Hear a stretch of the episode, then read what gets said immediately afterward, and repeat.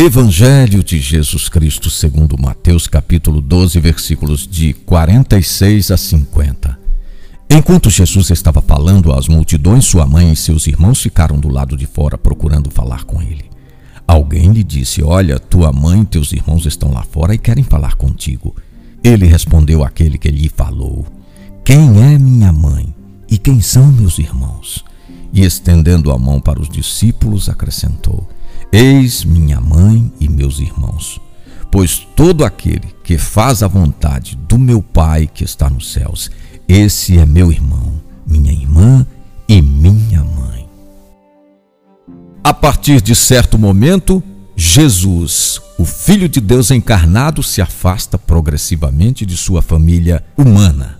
O gesto de deixar Nazaré e fixar-se em Cafarnaum dá mostras disso. O clã familiar era importante na mentalidade judaica. Jesus não rompe com ele, mas afasta-se progressivamente. Mateus salienta que a família de Jesus, a partir de agora, é formada pelos discípulos, isto é, pela comunidade que o segue. São eles que assimilam os ensinamentos de Jesus para levá-los aos outros. São eles que trilham o caminho da vontade do Pai, isto é, obediência radical à proposta de Jesus. Desse modo, tem início uma nova geração diferente da geração má dos fariseus.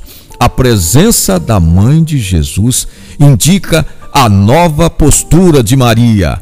A mãe torna-se discípula de Jesus.